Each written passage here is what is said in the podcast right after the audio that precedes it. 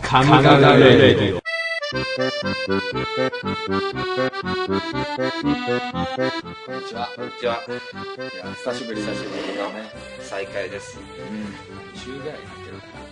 かあ、そんな空いちゃったっな。け、うんそうなんですよ。まあいろいろ、あの、流あ今年の流行語かなって思われる言葉も飛び出したしね。あー、出たね。いろいろね。え、俺一個しか知らない。あ、本当に。うなんか言いたそうだから。あ、そう。うん俺のは、あのホワイトハウスを爆破したいだね。もう早くもね、早くも。今年のヒットチャートに名乗りを俺の中 はね。上げてきたね。確かにね。そこもう2017年だったね。忘れてたね。うん他なんかあった今年もう今流行の、語。今の段階で。うん。加納栄光の名前がウうんィキペディアで加納インコに書き換えられるっていう、えーあの人何したの17歳の子とうん。そうとは知らずに付き合いを持ってしまったというえーじゃあ話だし、でも、板尾さんよりはいいんじゃない伊藤さん板尾さんあの人なんか捕まってるよね中学生なんか小学 生なんかだとみたいなお答えをして一回板尾一次さん、そうだったうんね、まあそれに比べたらまだいいんじゃない、そうだね17歳なら、うん知らなかったわけ知だらしなかったうんですね、俺の知り合いの人のはお店で、まあ、ビデオ個室みたいなとこで、うんうんうんまあ、ビデオ個室なんだけど本サロみたいな感じなことやっててあー中学生だとは知らずに、まあ、知ってたんだろうね その経営者の人は、うんうんうんでもその人は知らなくて、うんまあそういう人までなんか処理送検されたらしいよ 俺関係ねえのにっていう話は聞いたうんうんまあ結果論なんだろうねうんかうんどどうなんだろうねそれ知らなくてもそうなっちゃうのかな、うんまあ、中学生はまずいかもしれない、まずいだろうな、うんまあでもひね秀吉だってねネイさ そん、うねネイさん14の時にね25と14で結婚してるかあらーもう見つめたね恋愛結婚だからねしかもあれはすごいねだから25歳の時14歳を好きになっちゃったってことだかでらもでも10年経ってれば何もねおかしくはないおかしくはないわけですし昔だったらね普通だよね、うん17でいいじゃんね別に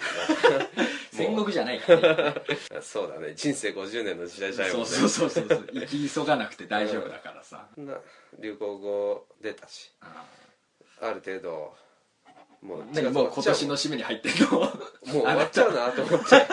はいまだ1月終わったからにしよう早いその早いっていう話は早いうん、トランプさん本気で壁作るああ気ねあるみたいだしねすごいね俺冗談かと思ってたあれ、ねやんねえと思ってすげえ丈夫ただと思ってたけどね、俺でもねもっと驚いたのは実はもう1000キロぐらいもうできてたっていう、うんあそうなの、うん、ブッシュの時から作ってたのへにー1000キロはできてんだってあとそれ引き継いだん2000だキロみたいな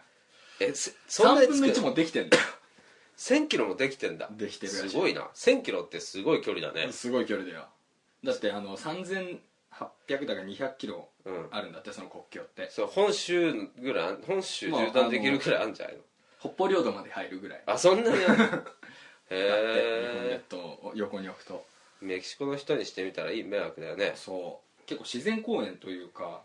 そういうところも通るからえそこも生態系に置いちゃうの 影響があるんじゃないかっそれで置いちゃダメじゃんて 動物がね移動できなくなってうんへ大変なことになるんじゃないかっていうえ話もあるから本当にやるんかなうーんやるんじゃないかなでももうね意メキシ味コないに気がする けどメキシコに金払い恐喝みたいなことしようとしてるからねちょっと彼は話題が絶えないねうん話題絶えないまあねそれが作戦なのかもしれないけどそうなんねだよねままだ具体的に何かしたわけじゃないから何とも言えないな、うんまだ就任してわかんないしあなたねちょっとマスクしてますけどうん大丈夫ですちょかっと調子が 悪い若干ね若干ねうんうん錬金でしたからねそうああと流行語とあともう一個ぐらい俺なんか話題あったんだけどあれじゃないい稀勢の里稀勢の里はまあ優勝おめで優と勝おうめでとうそうだね思ったねそれ思った19年ぶりの日本人横綱ね横よかったねうん俺白鵬に負けると思ってたんだよねなんか宝富士だか照ノ富士だかにああ負けた時にうんうんああまあ2つ目甘いなみたいな感じ思ったけど、うん大丈夫だったねもう全部勝ったもんね堂々としたうん勝ちっぷりだったね、最後の土俵際でよく粘ったなってあそう見てないんだよあそうなんだ俺知らずになんか新聞読んであれ優勝してるみたい なあれ優勝してる優勝決まってたんだよね前日でそうそう決まっちゃってたんだよ俺それすら知らなかった相よ撲でうんうんい知いらなか取り組みだっったよあれもたうんそれじゃそれとは別になんかあったんだけど忘れちゃったな結構ね日本人力士がかなり頑張ったね高安も頑張ったしね、うん高安御嶽御嶽海海遠藤がちょっとまた怪我しちゃっていまいちだったけどねまあでもちょっと上位層がだんだん世代交代なのかなって感じはうん若干してきたねそうだねう、 ん横綱2人休 場したし、ね、おどうしたって感じだどうたしたって感じだよね、もうなんか2回ぐらい負けた時点で休場したからね、まああまあ、しょうがない作戦だよねそれはー、まあそれもあるな、うん調子負けたら悪んだろうやめなきゃいけないからうんあそっかもう引退か横綱はね負けちゃいけないんだよ降格ねうんはいそんな私が茶太郎ですかマスクしてるのが佐吉さんですそう風越えなんで映さないようにしないとあなたに ありがとう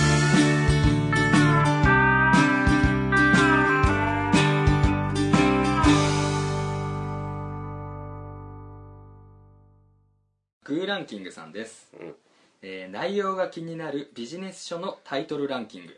あーあなんかちょっとそういうのってさ結構おって思うようなタイトルのやつ多いよね、うんこれいいいいな良さそうだなって思うの多いそうなんだよねえー社会人になって読む機会も増えるビジネス書皆さんは今までに何冊読んだことがありますかうん多いジャンルも幅広く自己啓発から経営経済など多くの分野のものが出版されていますね、今回はそんな内容が気になるビジネス書のタイトルを調査ランキングにしてみました、うん一体どんな奇抜なタイトルのビジネス書がランあキングしたのでしょうかと奇抜なやつです奇か抜なやつですああーあなるほどの一応うん順位からやっていくんですけど、うん3位以上は、うんあの解説がついてるんで、はあい、そんな感じでちょっと聞いといてくだなさるいほどはいよはい第10位、あうんえーこれは日野栄太郎って人ですかね、うん あやりがいとかいらないんでとりあえず残業代くださいちょっと今から仕事辞めてくるって映画あるよね あそういうノリだよね、あそうだうね、ラノベっぽい感じん、のあそうそう軽い感じだね軽い感じのうんポップなね、あ何やりがいとかいらないって、うん、やりがいとかいらないんでうんとりあえず残業代ください、ああわかる気がすうる、ん、そうだよね、うまあねやりがいあればいいけどねいいやりがいなかったら残業代欲しいね、やりがいあったら残業代いらないけどそうだねうんなんか求めるものなうのん、か、うんそれでもすごいねあのみんなの意見代弁してるよ、そねうだね、うん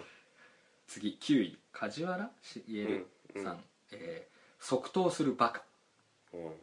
すぐ答えちゃうんでしん、ょなるほどねはいできますとか言っちゃうからうん次の同率7位ですね、えー唐沢明さんうん、うん、あもし知ってるさあの人いたらそうだねえー営業マンはパンツを脱げおへー客が思わず買ってしまうセールスの極意とういんうことでああそういう人が考えないことしろってことかうな、ーん宴会でパンツ脱ぐんですかねいやーでもそれ捕まっちゃうん じゃないの女子女子社員とかいるそうだねあの草薙さんみたいになっちゃうかそらうねそう今うちの会社の上司が愚痴ってたんだけどさ、うんうん事務所にさ、うんアイドルのポスターとか貼っただけでセクハラになっちゃうらしくてあーアイドルでもなるあでも水着だったらちょっと線引き難しいかもね俺の働いてるところの喫煙所には、ヌードのあー写前も真言のってたねカレンダー貼ってあ るそれはもう一発ってアウそうだろうト、ね、うん俺が見てもビビると思う もう普通だけどね別に慣れれば ね環境っていうかさあるじゃんねその職場のノリみたいなのそのカレンダーの、うんそれがさくらまなっていう v 女優の人なんだけどほうほうほうその人の横になんかええなんだっけな AKB のうん古文みたいな感じのほうほうほうほうなんだっけ軒あ欅坂だか軒坂だかなんだかあああのあ全然知らねえ女の顔がバッチみたいなのが貼られてんの顔の 隣に何似てるってうとか関係ないのあれ何これって思って全然違う人の顔貼られてるみたいなコラージュみたいな感じになってんの顔体はさくらまななんだけど誰かいたずらしたんだよその子誰かがコラージュしてたコラージュしちゃったあーじゃあよっぽどその子気に入ってたんだろうね知らねえと思うちょうどあったから気に入ってそうそうたまたまとジュースの負けかなんかでついてきたんじあゃあなるほどねうんあ缶バッチバッチ缶バッチあそういうことねそうパンツ関係なくなっちゃなっいた関係なくなっちゃったねうん全然関係なくなっちゃった次7、えー7位同率7位ですね桜井宏かな、うんえーバカの話は必ず長いまあそうなんだ、うんああうんまあなんとなくわかるそのそうねうこううまくこう噛み砕いて説明できないってことそうだねんやっぱ上手い人はね、うんあのギュッてうん5秒ぐらいのやつで2 3それバカを見分ける本なのかな どうなんだろうねビジネス書あのっ内て い容うかはやっぱちょっと読んでみないと気になるよねまあそううやって読みたくさせるんだろうねん、話を短くしろって言われてできるもんでもねえしね、うんあ俺だみたいなそういう感じあ俺かもしんないっていう人が読む のかなうんで も読んでも治んないと思うけどあそうだね次は6位です成功する人は缶コーヒーを飲まないああやべ俺はダメだ成功で きないな飲んでるもん全てがうまく回り出す黄金の食習慣ということで、まあ、食習慣にあうん当ててるのかねあそうかもしれないねうん俺飲んでるよ毎日のよう飲んでるにうんそれしかないからまあだって寒かったらねこれ姫野智美っていう人が書いてるらしい、すげえ名前だなはい次、え5位なぜ世界で今ハゲがクールなのかへえハゲクールらしいよ確かにジョブズもハゲてるなあのずっと昔から言ってるけどブルース・ウィリスもね、うんあのダイ・ハードが進行するにつれてハゲに進んでいからハゲてくよねでもこの前なんかさうん酔あっったてる時の DN 会かなんかでさ、ハゲはセクシーみたいなのうんあった読んでたんだよね、まあでも外人のハゲは確かにセクシーかもしれないけど日本人のハゲはねうんちょっどうとヤクどうすザるみたいなそうねちょっとそれと同一視されちゃなうのみたいなうんところがあるからかっこいいハゲうんイブ・マサトは別にヤクザに見えない見えない見え見えるって言えば見えるかもしれないけどな、い、うん、日本のビジネス界で ああのスキンヘッドは NG って会社結構あるからね、まあ接客業だと、そうろうねうんあの威圧感与えるからねね、そっかククールなの今ハゲうん、そうらしいよじゃあハゲも世界で共通語になるかもし れないね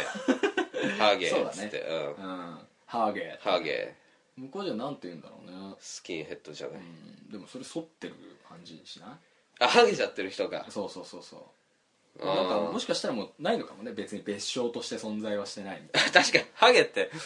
あんまりいいいいイメージそういいないイもんメージじゃないねうんうんえー次4位これはねなんかさっきも聞いたようなやつなんですけど、うん児玉篤人かな、えー、とパンツを脱ぐ勇気えーなんでパンツ重要なのビジなんネスかわかんないけどみんなパンツを脱ぎたがる、まあでもそれ女子社員だったらパンツ脱いだらなんかちょっとおおってなそるれよねあのね違う方向性になっちゃう からね違うかな、うん違うことになっちゃう男のこと言ってんのそのパンツおそらくくそうだと思うあの、表紙の絵は男性だからあじゃあそうだね、もう完全にそれは違パンツ重要なんだうなんで何パかンツ何かの暗喩なんだと思うんだけどねあだからあうんあなるほどねうんあかっこつけなんつうのそのさらけ出していけみたいな感じなのかなだからもう隠すなと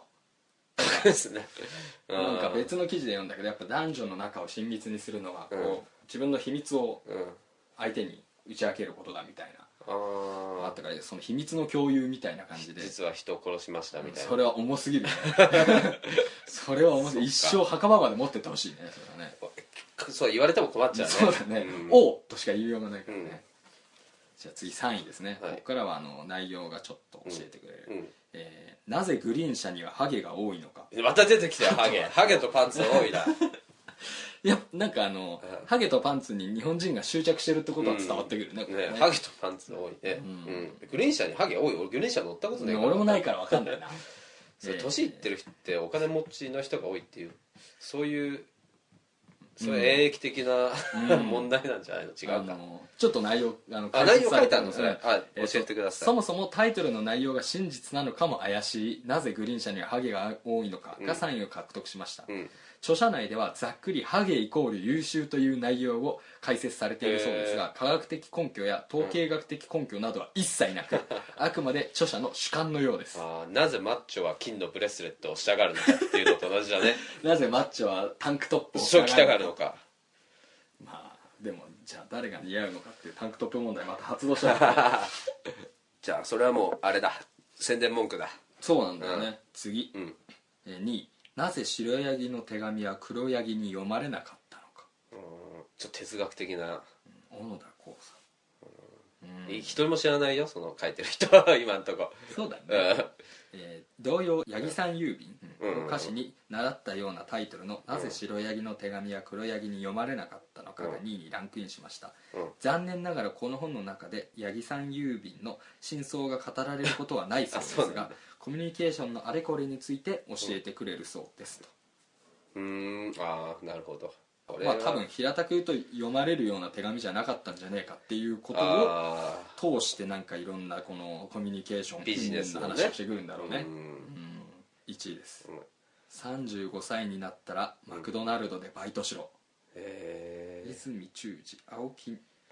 忠治なぜか35歳でアルバイトするよう言ってくる35歳になったらマクドナルドでバイトしろが堂々の1位に輝きました、うんあそれは読んだ人がさ、うんこれ面白いよっていうランキングなのかえっとねここでグーランキングでうん求めてる、なうんえっと意見を票を集めてるうーんじゃあそれ読んでる人いっぱいいるってことだ読んでないかもしれないけどねうんタイトル見てタイトル見て奇抜だいいなってな思っって思ったやたつ奇抜だなみたいあなあそうかそうかそういうことかえー人生の23年間をマクドナルドで過ごした著者による、うんマクドナルドの経営方針を解説したストーリー仕立てのビジネス書うーん35歳という見出しはきっとターゲットの年齢層でクルーマネジメントをマックにやならえ的な内容のようですでもマクドナルドといえば経営傾いてましたかうんら そういうね話は聞いたことあるけど、 うん、まあそんな感じですね、えー下のやつの方がなんか面白い感じだったよねああ、うんなるほどねちょっと尖ってたかもしれないねうんマックでバイトしろって言われてもうん、あんまり読みたくならないよねそうだね、うんしないしねしないしたくないし35歳にならなくてはちょっとマクドナルドは向いてないかなと思そううだね、いらっしゃいませう、ん、混んでるとこだと交通誘導しなきゃいけないから ねままたた出た寒い あれが嫌だああそうかいやそれさお姉さんがもうかわいそうだったもあなたんのね雪の中言ってるのは都市型のマクドナルドじゃないことだけは伝わった そっかそういうのあるんだっていういうふうに思ったよ今私はうん、ベンチコート着させられてさうん駐車場で交通誘導してんのお姉あーさんミニスカート履いてんのかわいそうにね 真冬だよ雪降りしき男にやらせてるほしいよ中、ねそれとちょっとね そう外せなかったんだろうね、うん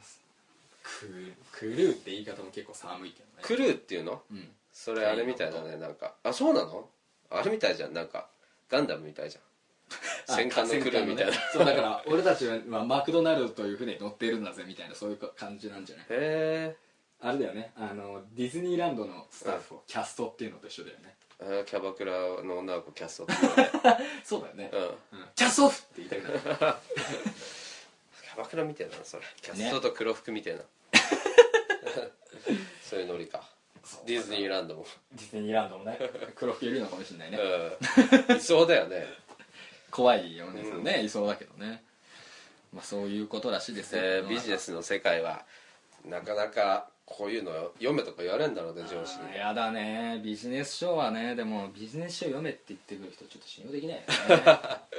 あまあよ楽しい読書じゃなさそうだもんねそうだよね何冊か俺読んだような気がするけどな本とか読んじゃないかな後啓発系とかあそうそうそうはそういうやつ俺もなんか23冊読んだ俺けなんどか007に学ぶビジネスマナーみたいな本は読んだ気がするおー何もう邪魔になったら消せみたいなそういうことじゃあまあだからそのね車まは乗り捨てろあみたいそんな感じのその映画の007が映画の中ですることとなんかこう現実のそういう仕事で起きる問題みたいなのをある程度こう重あななるらせほどてねどんな危機的状況でも女を口説そけそんな感じ女を抱けとかそういうノそリういううんそれとまあ絡めてあだかなるほどねらうん大変そうだそうねこういう時はダブルセバナこうするこんな感じしてたよみたいな結構それは面白かったよまあめちゃくちゃだけどこじつけ感そうそうそうそうそうそうそうダブルセブンはね別にサラリーマンじ ゃないしそういうふうにやれでも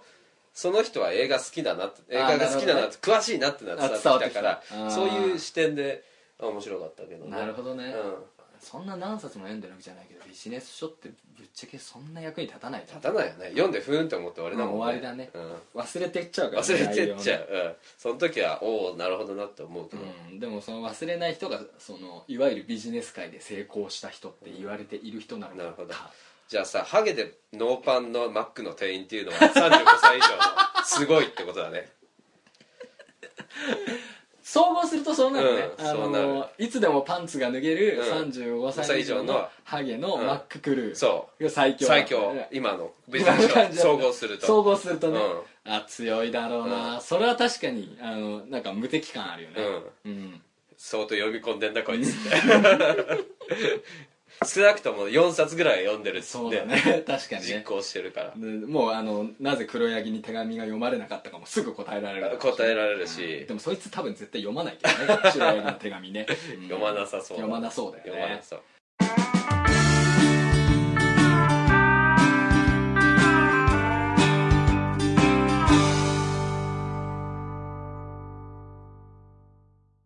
今回回もあの小説ネタでお攻めるあのーたまたまね伊達さんもその本だったからうんうんうんそうだちょねっと本で攻めようかなと思ってじゃあ今回ははい「愛すべきバカミスまとめ」小説ミステリバカミスーバカミスこの前はあのイケてる感じの探偵探ね偵だった、探偵のご紹介でしたけどそうまあバカミスっていうのもね、そううん決してそのバカにしたディスってるわけではないしてるわけじゃない、うんなんかこうすんげえ奇抜ななんて言うんだろうなあのまあ愛せるバカみたいな、うんそういう感じの本おバカミさんスみたテいリなーねそうそういう楽しい楽しめる、感じうのんね、ミステリなるほどー紹介していきますはいねばまとめてね、えーっ、とね直樹0628さんって人がこうそうほうほうこの人が選んだバカミスというのをうん紹介してるんだけど、私がこれまで読んできたミステリーの中でいわゆるバカミスと呼ばれる作品を純不動でまとめていきます、うんうんうん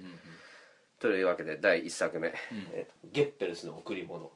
えー謎のアイドル探しに駆り出されたプロデューサーの俺、うんえー人気俳優や国際的数学者など著名人を次々と手にかけていく殺し屋の私、おうえー、ゴリ夢中の展開の果てに俺と私が出会った時ゲッペルスの贈り物に関する恐るべき真相が浮かび上がるこれ第10回小説「新潮」新人賞を受賞した記載による仕掛けに満ちた第一長編えーまあ、この人のバカミスといえば六式根人っていうのかなほう殺人事件の方が有名らしいのですが残念ながらこの、まあ、読んでないとこのうんうんうんレバーまとめの人はね、なるほどねどこにも売ってないと、あーうん藤岡慎さんのはいはいはい小説「ゲッペルスの贈り物」これねこれミステリーっていうかねサスペンススリラーみたいな感じだって面白いんだよねバカではない、へーまあ奇抜だけどバカではなかった、うん俺あそのう感想としてはうんなるほどうん文章も読みやすいし1日ぐらいで読んじゃったなそれあ本当うん現代が舞台って感じ現代舞台だねなるほどねでまあ、ミステリー的な要素も含みつつ、うんうん都市伝説的な要素も含みつつ、ううんんなるほどね次ウェディングドレス黒田賢治さっき探してたけそどうなかったやつねなかった まあ俺面白くなかったから捨てたか売ったかどっちかうんうんうんえー結婚式当日何者かに襲われた翔子、うん婚約者の優君と手分けをしながら翔子は真犯人を、えー目指した鍵となったのはあるビデオにかかる猟奇殺人と母が残したウェディングドレスそして優君と再会した時不可解なジグソーパズルは完成する全編に謎と伏線が散りばめられた第16回メフィスト賞受賞作うんは内容的に女性にあまりお勧めできないのが残念ですとあそうなのうんまあちょっと花嫁がひどい扱いを受けるからあーまあ、冷蔵庫に入れられちゃうってやつ だね俗に言うああそう、うんそういうこと冷蔵庫入れられちゃうっていう状態になっちゃうし、うんうんオチもこれは俺バカだと思った そんな感じだ、ううんはあって思った、なるほどうね、ん、でもそのはあって思うのを、うん結構ありふれたトリックなんだよねあーそれをなんかこううまくこう気づかせないでやってきたなとやってきたのはすごいけどでもはあって感じ そりゃねえよっていうミステリーだったと思うこれさっきさきさんが探してる時俺のウェディングドレスどこかなみたいなこと言って たそれが一番面白かったあそうウェディングドレスねえなっつって本の名前でしたうん ウェディングドレスね本棚だからそう本棚から引っ張り出してきたらねそれはまずいよびっねくりす、るうよん、次は、うんえっとマヤ豊のうん「翼ある闇なんか前」そうこれメルカトルあゆって探偵が出てくるあああのクソ最低な最低な最低なメルカトライえーっとね2人の名探偵の火花散る対決と壮絶な結末お首なし死体密室よみがえる死者見立て殺人京都近郊に立つヨーロッパ中世の古城を彷彿させる城総和城を私書き手だねが訪れた時惨劇はすでに始まっていたのだ、えー山ごもりをする探偵なんて初めて見ましたって書いてある ね確かにこれ探偵あメルカトライじゃなくてもう一人木更津優やったやつがほうほうほあの自分の推理間違ってたっつって山ごもりしちゃうんだよ、う修行してんの 修行してるんだかなんだかとにかく山にこもっちゃう 確かあのドラゴンボールじゃねえからさこもっても強くなる よねにこれはね、うんまあバカといえばバカすごいといえばすごいねあ本当う。ん、まあちょっと文章が鼻につくところあるんだけ どでもマヤさんの小説は、うんあの鼻につくやつもあるんだけどすんごい面白いのもあんのよだからそのあー使い分けてんのかな自分の中でなるほどねお堅いくて暗い話もあるんだけどすごいなんか明るくてバカなやつもあるんだよねミステリーなんだけどだからちょっと頑張ってそれ鼻につくついた人は頑張って読み進めていけば、うんまあ、最後には報われるかなっていう、あのそうなんだね、うんまあバカってバカっちゃバカだななんか、うんでもすごい壮絶といえば壮絶ですねこれが、まあでもメルカトラへ最後の事件だからそうまあデビュー作なんだけどねそのこの前豊さんの、うん遡った話が今後は展開していくんだねそうそうそうそこうのシリーズに関してそうなんだよ木更津優也っていう探偵は別の作品で出てたり出すてくる出てくるあそうなんうだ、んいやその人のは割と愉快な話が多いかなあそっちの探偵の方探偵の方がね山こもった甲斐あったのかなうん最後最後ねズバッと事件を解決するからあ山こもったからあるよ、山こもった甲斐あったんだね、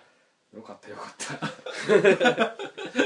えー次は斜め屋敷の犯罪島田総知おおこれです斜め屋敷北の斜塔みたいなねそうです、えー北海道の最北端うん宗谷岬にの叩く高台に斜めに傾いて立つ西洋館流水館と名付けられた奇妙な館で主人の浜本幸三郎が、えークリスマスパーティーを開いた夜奇怪な密室殺人が起こるうん招かれた人々の狂乱する中でまたもや次の惨劇が恐怖の連続密室殺人の謎に挑戦する名探偵三谷清本格推理名作、えーまあ、この人の感想的に言うとトリックが驚きすぎてその後の動機とか全然頭に入ってきませんでした とそれがまあゆそれゆえの,、うんあのバカミスというそうでもそれはね俺ははバカではないと思うそれがバカミスだったら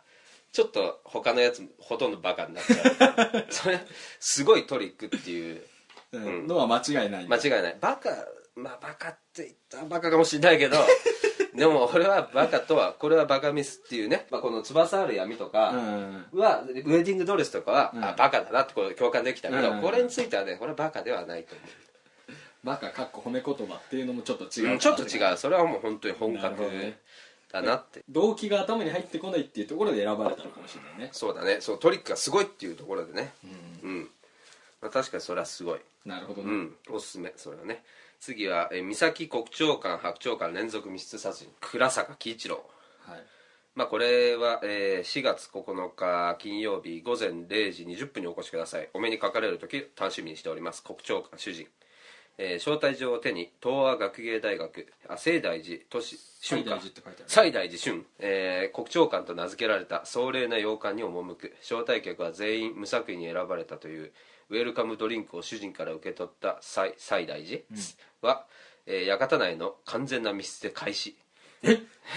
呪われた館を舞台とした凄惨な連続殺人の火蓋が切って落とされるあれこれなんかこの人が探偵になるのかと思ったけどこれ死んじゃうの違います、えー復讐のために建てられた館で繰り広げられる大惨劇あじゃあ復讐のためだから無作為じゃなかったのかな、みたいなことなのかこれはこの人の感想的に、ん今思うとまっとうなミステリーが気がしてくるから恐ろしいですといやでもそれ俺バカだと思う 今思うとっていうのがよくわかんないねこの人はね倉坂喜一郎さんっていうのはバカミス専門まあ専門ってわけじゃないんだけど、うんバカミスをまあ何作も書いてる人あだ、あなるほどねその中のうちの一作なんだけうーど、んまあそれ俺途中でねこれオチ分かっちゃうんだけどまあその後も何重にもオチがあるんだけど、はあはあはあ途中で一個気づくんだけど、うんうん確かにねバカだねそれは 俺あんまり面白いとは思わなかった まあ本当にバカミスっていうの典型典型か、うん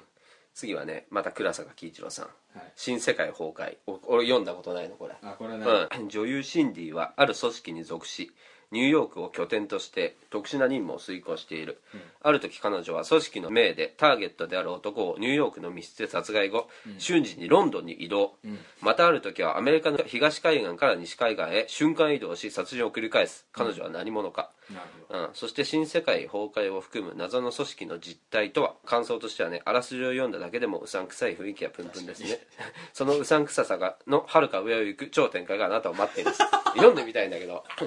売ってないんだよあ売ってないん だ売ってないネットでもね見つからなかったあ本当に、うん、全然重版されないから多分売り切りみたいな感じだと思うんだあーこの人のやじゃつあいまいち売れなかったのかもしれないねだってこの人のまあ時代小説もいっぱい書いてんだけどさ、時代小説は文庫になってるけど、これ講談社ノベルスのやつ文庫見たことないもんこれ二段組になってるのがまたなんかさ安心だねあみあみんなそうだよ講談社ノベルスは次あそれえあの茶太郎さんが持ってる、えーまた倉坂喜一郎さ んああるじゃんこれはこれだね五色沼横緑館愛士館多重殺人あー冒険五こ色沼のほど近くに唐草模様で彩られた、えー、王緑館愛士館という名前の面用の館が並んで佇んでいるうん深い霧と降りしきる雪の中館のお披露目パーティーが開催された、うが招待客はわずか4人奇妙なムードの中第一の殺人が被害者は怪物がと死の直前につぶやく、えー連続して起こる不可能殺人衝撃の真相が待つ三崎国長官白鳥館連続密室殺人と新世界崩壊を笑って読めた人だけ読むことをお勧めしますこれまで読んだ倉坂氏のバカミソの中でぶっちぎりでバカです確かにそれもバカだったなあ本当に俺も最後の方バカ帯に書いてあるじゃん、書いてあるねもはやアート記載倉坂が放つバカミスの最終進化型それは確かにね俺もう最後の方読み飛ばしてたもんなん かあそんな感じなの、そう そんな感じ何、うんひどかったのそれ読ひみど飛いばってしいちうゃか読みとなんだろうその本筋と関係ねえなんて言ったらいいまあ読めばわかるんだけど、うん最後の方は読み飛ばしても差し支えないところだ動機にも絡まずってうことーんうんそうなんだよね本自体がもうね本自体にトリカ仕掛けられてるんだこの本自 体めんどくさいね読めばわかるんだあけーど、うんそうですそかう読まないと何とも説明できできあなるほどねできないまあそれ 読んで楽しいっていうふうにはまあ思わなかった俺は笑 笑えるけどね読んだ後なるほどああいい本読んだって思わなかっあそうだたうん であと、ま、ネバーまとめにはないんだけど、うんうんうん個人的にこの浦賀和弘さんの、萩原重化学工業連続殺人事件はいはいはいこれ超熱いね密室の死体から消失したのは脳ののあらすじはですね、えー脳を失った死体が語る密室の不可能犯罪双子の兄弟雫と初めの前に現れた不死身の少女翔子と何もかも見通す謎の家政婦彼らが信じていた世界は事件に巻き込まれるうちに音を立てて崩壊していく脳のない死体の意味とは世界を俯瞰する謎の男女と全ての事件の鍵を握る萩原重化学工業の正体とは浦賀和弘の最高傑作ミステリーが世界の常識を打ち破るうさんくせえなこれはでもねまあバカっちゃバカだけど SF としてみ読むとなん SF というかね、まあ、ありそうな話なのよあーその都市伝説的な SF 的なあーまあ、げ舞台は現代なんだけどもそのオチみたいなネタみたいなものはそれが受け入れられる人は面白いと思うただそんなんねえだろって言われたらまあそうなんだなるほどけね、ど、うん、でも衝撃を受けるオチはすごい衝撃的なこれは。はうん俺おすすめ俺も本当にうん、浦賀和弘の小説俺全部持ってるからあ好き なんだね好きなんだ だわざわざこの文庫になったやつも内容同じだって分かってても買い直すぐらいそんなにうん好きなあのよ、そうん、ファンなんですう二段組これ二段組どうやって読んでいくのこれえ一段目これ読んで読んでこれ読ん下でのこ段うそ読うんでそうってそうそうこそう確かにこれ二段組にしなかったらもっと熱くなりそうだもんねうんそう慣れちゃえば別にねちょっと持ち歩くにもねそうだね新まあ書そサイズだのもんなそのねやっぱ浦賀和弘さんも、うん著書の半分ぐらいは文文庫になってないね、まあそうだろううねん、人が殺せちゃう熱さでおなじみ のあ京極夏彦あそうだあの人の作品なんてほぼ文庫になってんじゃんあの途方もないですね そうあ最近はほら上下巻とかさあー上中下巻とかの広辞苑かよみたいな熱いねうん言い過ぎだけどね六法全書みたいなうん熱いね熱いいっぱいあるけどねそこら辺に入ってるけど俺の友達ん家にめっちゃ転がっててビビったもん、何これってでも万年カレンダーかよこの熱いので買えば1000円くらいで 済むんだよ何冊にも分かれてるやつ1冊500円くらいしちゃうから値が張るからあはいそうです ねあコストパフォーマンスはいいうんまあそうですねとしこかの言い分量で1000円みたいな この厚さで体力いるね、あの物理的にもねそうそうそう読む時もね読む時もうん持ち歩くのもね、あとねちょっと人に貸して帰ってこないやつで ね6枚祖父圭一さんの6枚のとんかつっていうおうおう俺が一番好きなバカミス本当にそれは、笑って読めるあなるミほスどねテリー、うん、すげえウケるんだよ出てくる登場人物もさまたすっげえ面白いんだちょっと帰ってこないんだ けど反発されちゃったやつなんだけどうんそれそれザ・バカミスって感じザ・バカミスって感なじ、るほどね笑って読めるねよくタイトル見て買おうと思ったねあのこ前有名なんだよ6枚のとんかつってあそうなんだ有バカ名ミス界ででそうそうそう有名で一度は読んでみたいなと思ってたからなるほどちょっと買ってそしたら予想以上に面白かった その最初にねもう帯にねあの、パクリこの小説はなんとかのパクリです」っても書いて あったでそのパその6枚のとんかつって話が、うんさっきの島田総司うんうのん「先生術殺人事件」っていうのああああの丸パクリなんです6枚のとんかつのネタがうんそう許可取ったのかねうんまあ同じ出版社から出てるなるほどねうんまあ取ったんだ権利関係許可取らないで怒られたのは金田一少年の事件だからそうだったねうん六角村殺人事件ね丸パクリだったから揉めてたね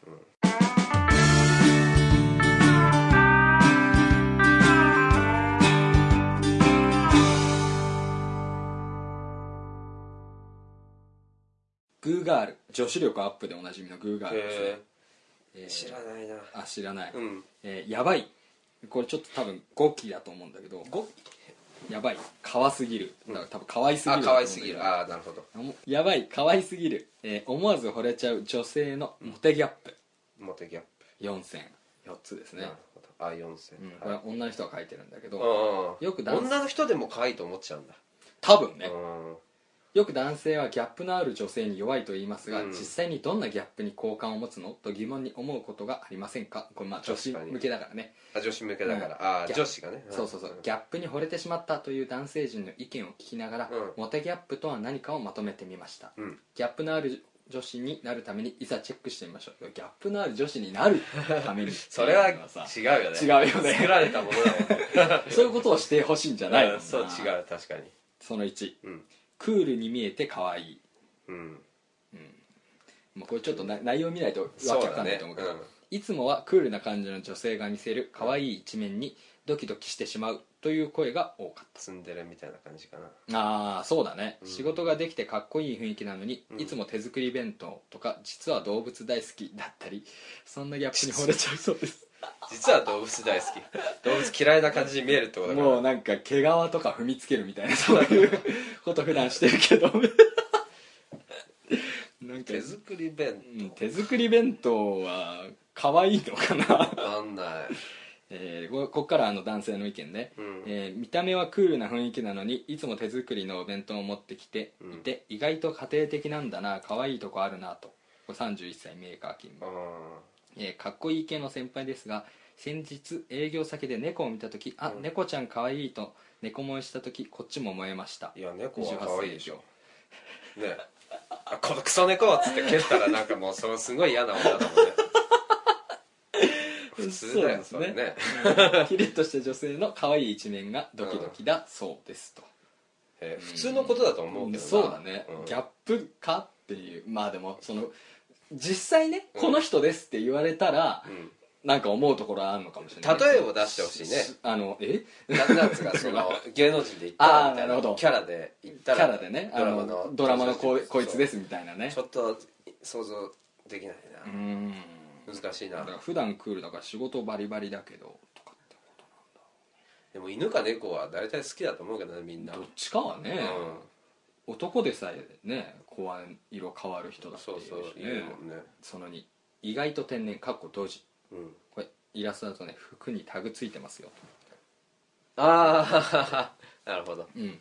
えーしっかりした感じの女性がプライベートではドジだったり、うんおっちょこちょいな一面を見せた時にう「んえ可愛いんですけど」とうんギャップ萌えなんだか守ってあげたいという気分になっちゃうそうですよそれかそれはねあの最初だけ何回もやられるとねイライラしてくるまかあらそうだろうね、これでも「え可愛いんですけど」って言い方も完全に女子しか言わない、 うん確かにそうだね えーここからはねあの具体的な意見ね、うん仕事ではしっかりしてるのにオフの時に会うと結構おっとりしていてドジっぽいこともする女性はモテますよなるほど、 28歳美容師うんえーキビキビした態度の女性が見せるおっちょこちょいな一面、うん意外と天然なのかもとキュンとします31歳アパレル勤務うん、あくまでも時々閉じすることが大事です やりすぎちゃいけない、そうですねいつもだとうんイライラするっていうねさっきそうさなんきだよさんが言ってたやつだね、うんうんまあわかるよねうん、すげえできる女風なのにすげえドジとかね確かに俺の知り合いにもいるいる、うん、うん結婚したね確かにねあやっぱそうなんだ結婚できるんだそういう人はん結構ねうんやっぱモテるんだろうねうん3実は甘えん坊ツンとしたクールな雰囲気だったりサバサバした性格と思いきや、2人になったら甘えてくるともうデレッとしちゃううんという意見も目立ちましたいつも甘えてばかりじゃうざいけどたまに甘えてくるところにキュンキュンだと、うんなるほどキュンキュンって女子の女性子でそうだねしょうがないけどね、うん えー 男だったらビンビンとかなるもんそれねまあいいや教師ビンビン物語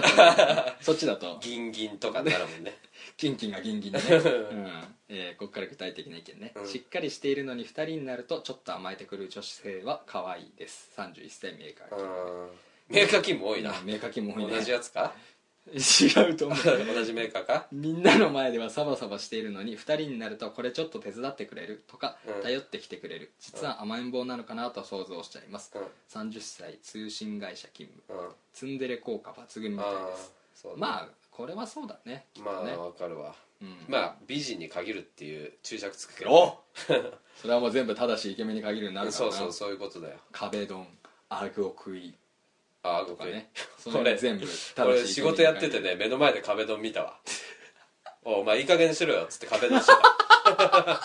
ニュアンスちげえじゃん た リアル壁ドンしてたもんこうやってさ「お前いい加減にしろ話聞いてただろ」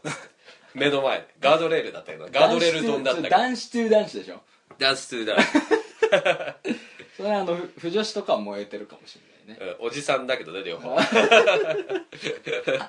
50過ぎたおじさんだけどね2人ともでも俺初めて見たもん壁ドンマジで おおっうんてガードレールでしたけどガードレールドンでしたけど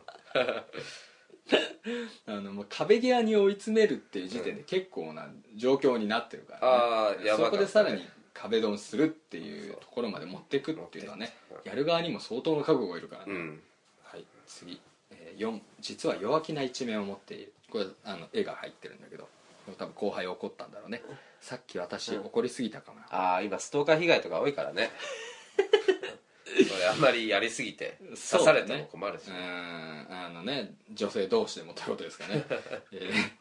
人前では強がっている女性がふと見せる心の弱さにも守ってあげたいとグッときちゃうそうです、ああなるほたどまに相談されたり弱音を吐かれると大丈夫だよと守りたい本能が動かされちゃうみたいです、うんうん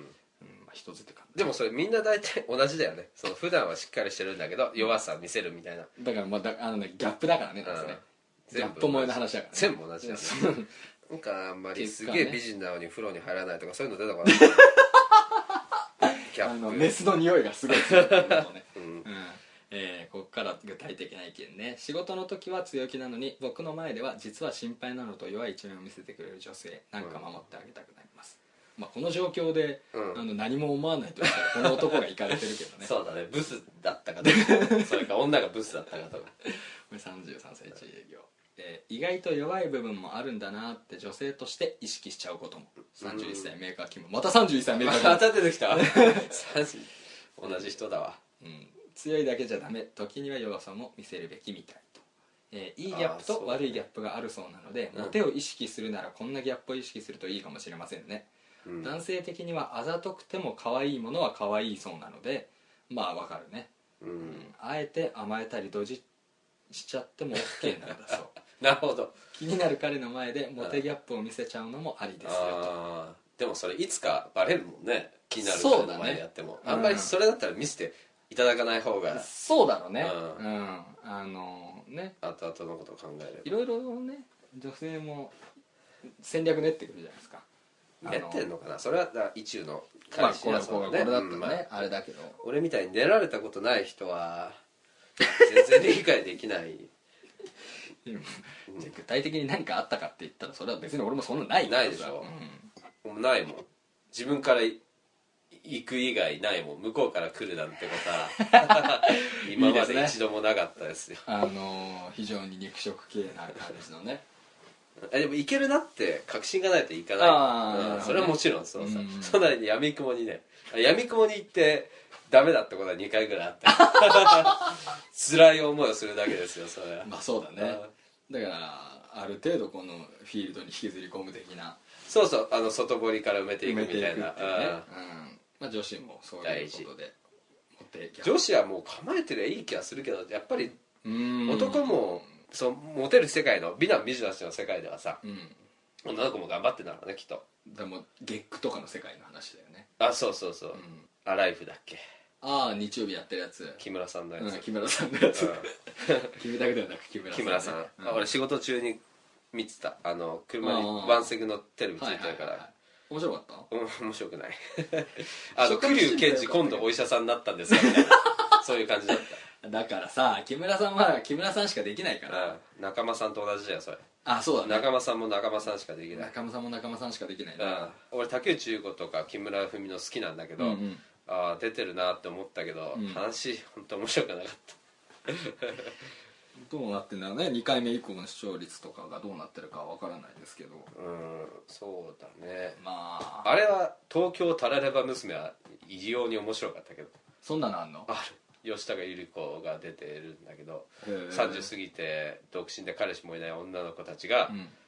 結婚したい人たちがなんかたまたまそれは基地でなんとなく見てたけど、うん妙に面白くてずっと見ちゃった 土曜日にやってたうん「スーパーサラリーマン冴えないし」っていううんえ知らんなそれ堤真一がうん冴えないサラリーマンなんだけど、うんスーパーマンに任命されちゃって あスーパーマンってあのあれ S のマークついてそるうそうそうこあれこがあの左冴えないの「さ」なんだそんなんやってんのやってる連ドラで、 けど、うん、えー結構面白いよ、え本当にいい感じなかなか面白かったからよかったら来週時間あったら見てみてーうんそんな感じですね、うん完全にドラマのドラ話マ急に移りましたけどねでもドラマって月ごとに買ってくじゃんあのさクさんかークールでね、うんうんあれなんかつまんなかったら全部つまんないみたいな面白かったらああちょっと大体トークも面白いみたいな、うんそういう気がす不思議る不だよね思議今期外れとかって確かにあるもんねあるあるでしょうん、あるあるドラマはな、まあなかなかね、見ないね、うん、そう CM がうざいんだよねなんかだから DVD になってからみたいなまあでもリアルタイムで見るのがいいのかもしれないけどな、うんいいとこもあるのかもしれないけどね、俺それがよくわかんないねリアルタイムで見るあやっぱでも人と話をあのドラマ見たっていうのをさ見てないといじめられちゃうか 小なんだ見てねえの脱せって言われちゃうね小中高ぐらいは さリアルタイ見ムでた見るドラマのさ話すとかるしすてるたすじゃるんう読んだ漫画の話だから、うん社会人になってから一切なくなったけどね、ーんなんかちょそうだねね職場の年齢層とかさ、うん近かったらうん比較的見てたりするものも似てたりするから、あーだけど社会人になってまあでもねない正直ねドラマを見れる時間に帰ってなかったそうだよね 取っとく以外ないもんないねあの深夜のドラマぐらいしか見孤独のグルメとかしか見れなかっね社会人になればドラマ見てる時間もなくなっちゃ うからたねね、なくなるねうん、仕事の話になっちゃうもんね全うん部話題が、やだねやだ途中から関係ない話もなるけどな同期とかだとねまた違うだろう違違うう年近いと違うけどなじゃあ今回はビジネスありはい女子女あ子り最近女子ネタね減ってましたからねそうねもうデスクしちゃったからな、ああそれはあるねうん新しい女子のなんかああいうの発掘した方がいいかもね そういうネタそれだったでもギャップは確かに納得できるそうだね納得できる文章で見るとでもまあうんうんやっぱ実際にうん体験したいね体験したいね、 ちょっとねうんご無沙汰になっちゃってますからねそう女子との触れ合いがない俺お店行った時しかあそうだね女子との触れ合いないですちょっと前も同じような話してたと思うんだよねだからそれぐらいそういうことってことあだお店ってあれだよ小売店とかじゃないよそれは専門のお店だあそういう専門女子と触れ合う専門のお店だからそういうとこ行った時しか俺もう本当になない はい悲しい感じになりましたけど まあそんな感じですねは、はいいじゃあ大丈夫ですかわ大丈夫ですということま一言あ次に 次もあるからじゃあこれにて閉幕あ